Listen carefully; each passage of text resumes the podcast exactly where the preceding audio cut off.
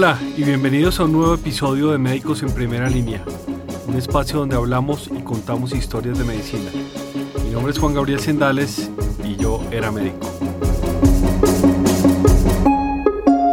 Esta vez estoy con Sergio Salcedo. Sergio es médico de la Universidad del Rosario, especialista en medicina interna, nefrólogo de la Universidad Javeriana y además con una maestría en administración de negocios de la Universidad de los Andes. Ha sido profesor de nefrología y profesor de medicina de la Universidad del Rosario. Sergio ejerce como nefrólogo y actualmente es el presidente de Colombiana de Trasplantes, empresa dedicada a mejorar los estándares de vida de los pacientes con patologías agudas o crónicas susceptible de tratamiento con trasplante. Sergio, bienvenido a Médicos en Primera Línea. Este es un espacio, como le comentaba, donde hablamos de medicina y la idea hoy es, con su experiencia y todo su trabajo, hablar un poco el tema de trasplantes. Sergio eh, Salcedo es nefrólogo y está liderando eh, una empresa que se llama Colombiana de Trasplantes que eh, se encarga, digamos, de dar un servicio, digamos, a, pacientes y a, a, hospitales sobre el tema de trasplante. Entonces, bienvenido, Sergio, a Médicos en Primera Línea. Gracias, Juan Gabriel. Un placer estar acá. ¿Por qué nos cuenta un poco de, su trayectoria y de, de, su trabajo, digamos, no solo como nefrólogo, sino también en la parte de trasplantes? Eh, yo estudié, como usted lo mencionó, nefrología y, después, bueno, he, estado mirando sus podcasts y entonces usted dice que no es médico, yo creo que sí, porque lo conozco. Eh, eh, esa es una controversia, pero pero también de algún modo, en algún momento me tocó dividirme eh, hacia, el, hacia la parte administrativa por, por digamos, desarrollar eh, esta idea de colombiana de trasplantes y entonces en ese marco hice un MBA en la Universidad de los Andes, que creo que fue muy útil, eh, porque pues me dio una perspectiva distinta. eso es lo que he estudiado. Y en cuanto a lo que hemos hecho en colombiana es una aproximación, digamos, con un modelo eh, que, es una alternativa, digamos, al modelo tradicional de manejo de, la salud en general y obviamente en trasplantes específicamente creo que, es una, eh, una forma distinta de, brindar el modelo de atención. Un, un, tema, digamos, de trasplantes, porque al final, de hecho, yo creería que ese es como de las, de las áreas, digamos, de la medicina de mayor complejidad, porque necesita eh, una cantidad de personas multidisciplinarias, de, algunos apoyos, digamos, técnicos muy sofisticados, pero ¿cómo está desde su perspectiva Colombia en cuanto a trasplantes en general? Voy a empezar primero con la eh, premisa que la comparto, es decir, no solamente trasplante exige un manejo eh, donde participan varias disciplinas, sino que además quizás es la única situación en la cual uno tiene que depender del donante eh, y en ambos escenarios, tanto en el donante yo como en el, donante cadavérico, eh, hay un, eh, diría yo, un maravilloso concurso de la solidaridad humana en el donante cadavérico en el peor momento de una familia y en el donante vivo, en cambio, pues también en un momento difícil de la familia, pero en esa segunda alternativa, pues convierte un problema de salud individual en un problema familiar eh, que, y entonces la afectación de la falla renal de alguna manera encuentra la solución en un miembro, eh, digamos, heroico de la familia, porque yo creo que eh, lo veo o lo vemos como un héroe que ayuda a solucionar esto. Entonces, no solamente tiene la complejidad de, la, de que participan cirujanos, inmunólogos, psicólogos, etcétera, y obviamente nefrólogos, sino que además eh, tiene estas dos cosas que le acabo de plantear. Hoy asumiría yo que cualquier persona del país con, con esa cobertura eh, tiene acceso a un trasplante, ¿no es cierto? No hay, no hay absolutamente ninguna limitación. Ninguna, no hay ninguna limitación desde el punto de vista de, económica. Eh, yo, yo creo que, digamos, hay que reconocer que sin duda, pues una persona en una región alejada que tiene menos medios de comunicación y menos educación y conoce menos sus derechos, probablemente tenga dificultades por esa razón de acceder a cualquier servicio de salud y es un reto que me parece interesante resolver. Pero jurídicamente los colombianos en general, eh, o, digamos, tienen derecho eh, sin limitación a, trasplantes y además eh, no solamente al trasplante como tal, sino toda lo, la logística alrededor, porque pues en el proceso están cubiertos los, el transporte, etcétera. Entonces, creo que eso, eso pues nos hace distintos cuando uno va a eventos internacionales, en particular en Latinoamérica. Yo, yo le digo, usted, usted también lo sabe, nuestros especialistas en trasplantes eh, parece que ejercieran en, en Houston.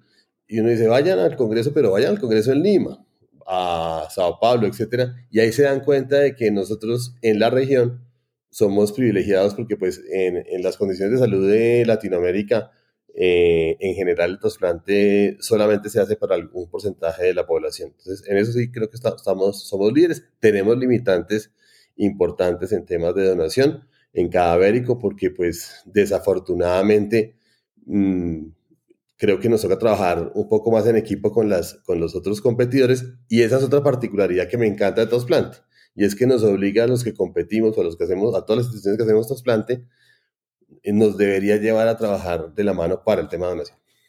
Y, y recientemente hubo un cambio también de la ley, digo reciente hace un par de años, y es en que todos hoy somos donantes, eh, que antes no éramos si no lo decíamos, ahora todos somos eh, y simplemente hay que decir que no para que no seamos donantes, ¿no? Eso, yo, yo entendería que eso también amplió un poco las posibilidades de donación de órganos, ¿no es cierto? Yo, la verdad, con relación a eso, mm, bueno, voy a ser absolutamente honesto. Cuando, cuando salió la ley, eh, fui eh, pesimista, ya explico por qué. y curiosamente, los números eh, no me dieron la razón. Es decir, aumentó un poquito la donación y nos fue bien. Después volvieron a bajar. Eh, ¿Por qué yo era no tan optimista con la ley? Básicamente lo que dice la ley es que hay una presunción de, donación, es decir, todos somos donantes a lo que hayamos eh, consignado en algún documento la voluntad de no serlo. Como este país tiene sus particularidades jurídicas, la interpretación que hicimos de la ley y lo que, eh, la forma como se llevó a el ámbito operativo es que eh, entonces tocaba preguntar en el momento eh, en caliente si uno había tenido la, o se había de alguna manera expresado esa voluntad. Y entonces en, en, en, general eso retrasaba un poquito el proceso porque entonces tocaba hacer la consulta al Instituto Nacional de Salud. Y bueno, digamos que afortunadamente eso se resolvió. Sin embargo, entonces quedó un hueco y es que para los extranjeros, entonces los extranjeros quedaron por fuera de la ley y entonces fuimos, de alguna manera, excluimos unos donantes extranjeros eh, de un eh, proceso, pues por un proceso eh, o por una interpretación, creo que yo, creo yo, un poco mm, literal de la ley. Eso por un lado, pero mi, mi preocupación era además que en Colombia, en el eh, momento en el cual se da la donación, eh, pues uno se enfrenta a una familia, entonces uno le dice a la familia, dice a la familia, vea, es que la ley dice que eh, ya, o sea, que su familiar en vida no se negó, entonces nosotros vamos a proceder a donar. Eso teóricamente suena muy bonito, sin embargo, pues obviamente aquí eso no se puede hacer. Creo que, bueno, no creo que no solamente aquí, creo que en cualquier parte del mundo es un poco agresivo hacerlo así. Entonces, digamos, en última sí tocaba pedir el consentimiento. Nosotros lo que hicimos con, digamos, en un acuerdo con los coordinadores de donación fue decirles, vea, eh, cambiamos un poco el discurso y eh, nosotros queremos que ustedes estén de acuerdo con eso que evidentemente la ley, dice la ley, y de alguna manera ahí sí hubo una pequeña ayuda, y es porque en ese momento crítico, la, el, el, que la familia se libere de tener que tomar la decisión, porque hay una ley que dice que ya está eso establecido, eh, es un pequeño aporte. En general, las cifras de donación en Colombia han sido malas eh, en los últimos años. Eh, diría yo, pésimas en la pandemia. O sea, en la, pandemia, pues sí, eh, bajaron a la mitad. de eso tampoco voy a culpar yo la ley. Pero en últimas, creo que, que la ley no tuvo un impacto tan grande.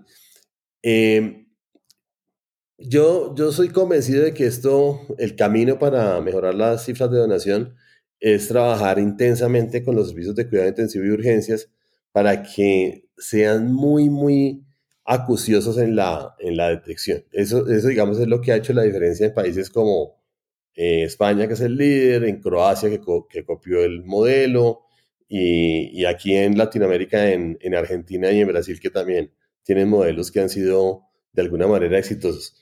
¿Cuál es el, eh, digamos, el, manejo de esas listas de espera? Porque uno encuentra, además de toda la ficción que le pueden meter y todas las películas que pueden sacar frente al tema, eh, ¿cómo es ese manejo de listas de espera? Estaba leyendo el informe hace un par de, semanas del año pasado del, Instituto Nacional de Salud eh, y nos hablaba de más de 2.500 personas, digamos, oficialmente esperando un trasplante de órgano. Eh, y, el 97% son de riñón. Hay una lista de espera por cada institución que hace trasplantes, eso configura o conforma una lista regional de trasplantes y cada uno de esos eh, actores o cada una de esas instituciones habilitadas para trasplante tiene unos días de turno y eh, durante los cuales, digamos, es la responsable de hacer la recuperación de los órganos. En Bogotá, cuando se presenta el turno, esa institución, si se da un, un eh, donante, si aparece un donante, hace el rescate y corre, digamos, eh, un órgano contra la lista de, ese, de esa institución y el, y el otro órgano va para el, lo que llamamos el pool, que simplemente es la lista eh, de toda la región. E, es un, una forma un poco extraña de, de, hacerlo. De alguna manera, digamos, hay un beneficio para, decir, eso privilegia la compatibilidad y yo creo que felizmente, tanto en la decisión de la institución como en la de la, el pool, quien eh, recomienda cuál es el beneficiario, si se quiere, es el, eh, la entidad pública. Es decir, en el caso de Bogotá, la Secretaría Digital de Salud, eh, y el software es un software que es nacional, que maneja el Instituto Nacional de Salud, quien ha liderado esto. ¿Qué cree, digamos, toda esta cosa tan compleja, qué significa? Primero, que la distribución es pública. Segundo, que es absolutamente transparente. Y además, que todos los que estamos ahí metidos, pues tenemos la posibilidad de vigilarla y, digamos, estar tranquilos de que no hay cosas extrañas. Entonces, eh, el hecho, digamos, eh, todas esas historias de que es que eh, benefician más a los ricos o que la donación se da por tráfico de órganos porque alguien lo coge en una rumba y se lo llevan, etcétera. Ese tipo de cosas son, como dijo usted, ficción y no y creo que somos bastante transparentes en, en ese manejo. Usted hablaba ahora del, efecto de la pandemia, digamos, en el, en el trasplante, pero yo lo que vi también es que se abrieron algunas otras oportunidades, como por ejemplo los donantes vivos, que antes no eran tan, tan evidentes. Obviamente eso tiene un contexto no solamente social, sino también bioético diferente. Tal vez el porcentaje, pero el número absoluto disminuyó. Eh, nos, nos afectó en cadavérico por obvias razones, es decir, las unidades de cuidado intensivo estaban llenas de pacientes con COVID y además había mucho paciente que no tenía COVID, pero, pero sí tenía, digamos, un, un evento cerebrovascular o, una, o era víctima de un trauma y en las pruebas tuvimos muchos pacientes con esas características y pruebas de COVID positivo. Entonces, digamos, y, obviamente en ese momento debíamos rechazar esos donantes. Em, en cuanto al donante vivo, mm, en porcentaje, al disminuirse tanto los cadavéricos en el año 2020, sí hubo una, digamos, eh, proporcionalmente se hicieron un poco más, sin embargo, el número absoluto en ambos años fue, fue bajito. Eh, en el año 21, 2021, em, eh, eh, digamos como hubo tanto colapso en las unidades de cirugía y se, digamos, de, alguna manera estuvimos obligados a no hacer cirugías programadas, las pues no, no lo hicimos. Eh, o, no lo hicimos unos meses. Digo programadas entre comillas porque, eh, digamos que eh, ahí tendríamos una discusión casi que filosófica larga si el trasplante es programado o no, teniendo en cuenta que la alternativa del trasplante puede ser terriblemente complicada y, muchas veces uno sabe que si no hace el trasplante en ese momento probablemente nunca lo vaya a hacer. Entonces, digamos, por eso las, las comillas. Y ¿Qué, pasa particularmente con riñón? Porque lo que hablamos ahora de 2.500 en lista de espera, 2.300 son de riñón, eh, cuando uno pensaría que técnicamente y, por número de riñones es mucho más, es mucho más fácil, ¿no? E, es más fácil, pero entonces lo que pasa con riñón es que hay 30.000 esperando. En hígado no hay muchos esperando porque el que espera hígado, como no hay una alternativa crónica, no trasplante, el, paciente que, que requiere un trasplante hepático o se trasplanta o en un periodo de tiempo pues eh, tiene un final desafortunado y fallece. En riñón no pasa eso porque hay una máquina que lo mantiene o un procedimiento de diálisis peritoneal que es una alternativa crónica. Entonces, eh, hay más de 30.000 personas en diálisis. De hecho, que en Colombia ya las cifras están por encima de 3.000 de los que están en lista. Eso inclusive curiosamente baja el porcentaje, porque es como el, como el 10% de los, de los que están en, diálisis, pero, pero pues la diálisis acumula y acumula y acumula, y por eso las cifras de riñón en lista de espera son eh, enormes y, y, seguramente van a crecer más, o sea, van a crecer y, y, y por eso, digamos, eh, yo siempre digo que, pues, eh, digamos, mi problema en términos de competencia no, es, no son los que hacen trasplantes, sino la donación. Es decir, si, si, si la donación se duplicara, nosotros estaríamos felices o se triplicara. ¿Qué tan avanzada está la ciencia, digamos, frente a eso que ve uno en esas películas, por ejemplo, de donación de órganos a través de impresión de 3D o cultivos celulares? Eh, ve, un futuro cercano o en, tiempos medios de poder ser eso viable, cultivar o eh, a través de biotecnología un hígado, un riñón? Yo, yo creo que ha habido avances, avances promisorios, unos más publicitados que otros. Ha habido, eh, digamos, en, en Osaka eh, un premio Nobel que, que, es simpaticísimo porque es ortopedista. Entonces, ¿quién se imaginaría que un tipo ortopedista iba a trabajar en esto? Ha hecho regeneración de retina y de médula en ratones. Y, y digamos, uno, es impresionante ver que esos ratones con sección medular después de un tiempo vuelven y caminan. Los recientemente de, con donantes porcinos en riñón y, corazón. Eh, creo que es un, eh, digamos, son como luces que, que, si usted me pregunta, seguramente van a tomar un tiempo, no sé cuánto, porque, digamos, cuando yo, yo recuerdo mi primer congreso en trasplantes hace, hace más de 20 años, más de 23 años tal vez, eh, y hablaban de trasplante y yo le pregunté a uno de los, en esa época, grandes, viejos en trasplante, seguramente menor que yo ahora, y yo le decía, bueno, ¿usted qué piensa de esto? ¿Cuánto será? Y me dice, por ahí en 10 años. Entonces, yo, yo podría decirle hoy que, que por ahí en 10 años, pero, pero la verdad no me lo creo. Yo creo que se va a demorar un poquito más eh, el tema porque hay muchas cosas complejas, es decir, no solamente son los aspectos inmunológicos obvios, sino que hay tumores que producen los, los órganos trasplantados, hay una serie de infecciones de virus nuevos. De hecho, de hecho hay un citomegalovirus del, del porcino pues que, que eh, genera líos ahí. Entonces, yo creo que, que estamos eh, por el camino correcto, pero es un camino pedregoso, accidentado y larguísimo. Le contaba ahora que hay, hay un libro que, que, se llama El debate sobre la venta de órganos. Y hay, hay dos tipos en Manchester que se llaman Charles Erin y John Harris y que están haciendo una propuesta sobre un mercado regulado y ético de, órganos en humanos. El, argumento que dan es que eh, al haber un mercado para compra y venta de órganos, eh, esto pues disminuiría esas listas de espera y esas cosas. Y le, leo un poco lo que, lo que dice la propuesta. Dice, mire, la propuesta es la siguiente. Sería un monopsonio público, o sea, un mercado en el que solo hay un comprador, que es público, eh, pensando en el país, los autores apuntan al NHS allá en el Reino Unido, un mercado circunscrito geopolíticamente al ámbito de un Estado. Eh, eso quiere decir que no sé, si lo, lo, hacen en Medellín, pues solo los de Medellín pueden vender órganos a Medellín y no, y no, y no por fuera. Solo los ciudadanos de esa unidad política podrían vender sus órganos y solo ellos podrían recibir uno de esos órganos.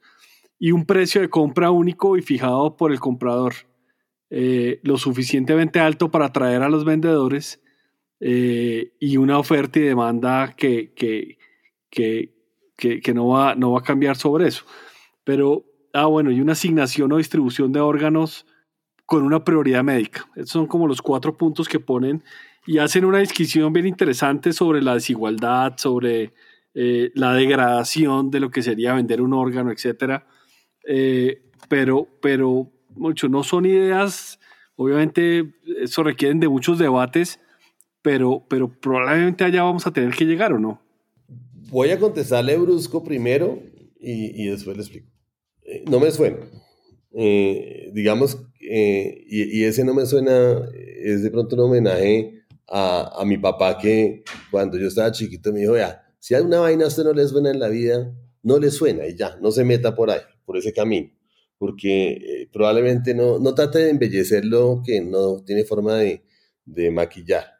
desde el punto de vista, ya, ya digamos contestando a profundidad, eh, en Irán hicieron algo similar y el Estado era el comprador de los órganos y eh, no solucionaron el problema. Eh, yo creo que el tema tendría serias dificultades básicamente porque enseguida se caerían los donantes cadavéricos, es decir, ¿quién va a, a donar en un escenario donde esto se, se vuelve, y va a ser grosero, como un escenario de, de carnicería o algo así.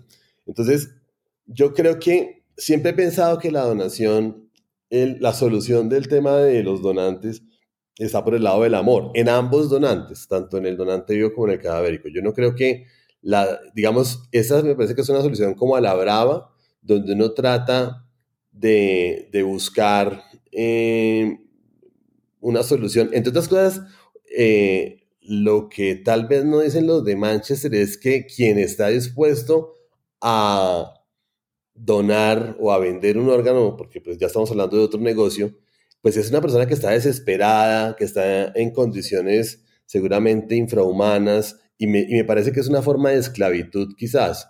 Entonces, eh, yo ese aspecto de, de ese eh, desvalido vendedor, eh, que en forma desesperada trata de, solucionar el tema, pues me parece que no. Yo, yo digamos, hay, eh, donaciones, eh, digamos, por debajo de la ley en países como Pakistán, en países del el lejano oriente, y, digamos, luego de la venta lo que pasaba con, con, esos, con esas familias es que rápidamente eh, seguían en, situación de, vulnerabilidad social y, digamos, el, tal beneficio económico no, solucionaba nada. Entonces yo creo que, eh, en resumen, los, no es una solución para, para los que están en, en terapias de diálisis y creo que tampoco es una solución para las personas que, que acceden a vender. Me parece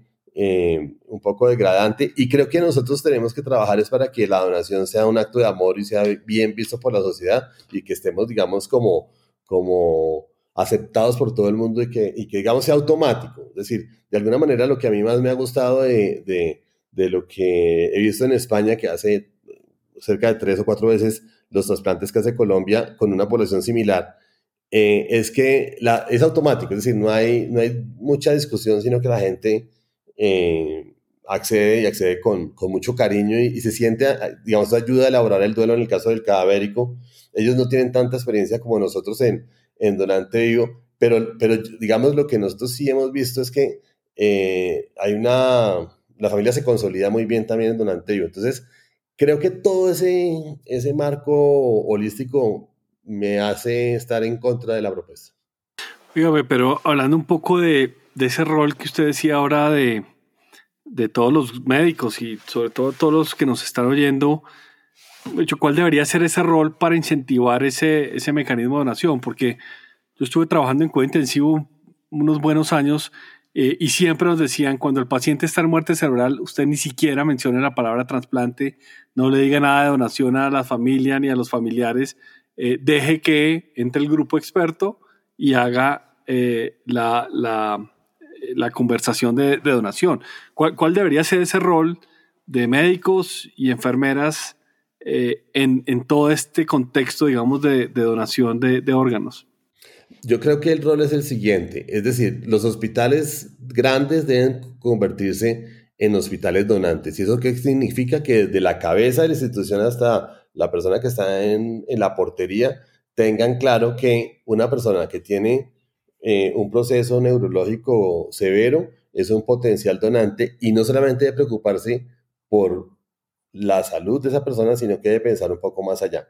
Eso además implica, digamos, en el, en el en ese proceso, eh, eh, fíjese que una de las cosas que, la, que nos hemos cruzado, sobre todo no en Bogotá, sino, eh, por ejemplo, en Barranquilla, es que uno se acerca a la, o bueno, se acercan los coordinadores a, la, en el momento de que hay una donación, a hablar con la familia, y dice, pero yo cómo te voy a donar si el celador no me dejó entrar. La jefe me prohibió la entrada y no me informó de lo que estaba pasando con mi hijo. El médico me trató grosero etcétera, etcétera. es una serie de maltratos que, que, la gente dice, no puede ser. Y al final entonces llega una persona desconocida porque, porque lo que usted plantea es cierto, es decir, cuando es el intensivista el que, el que interviene, pues digamos se daña el proceso porque la familia dice, ¿este para quién trabaja? ¿Para el eventual receptor o para mi hijo o mi familiar?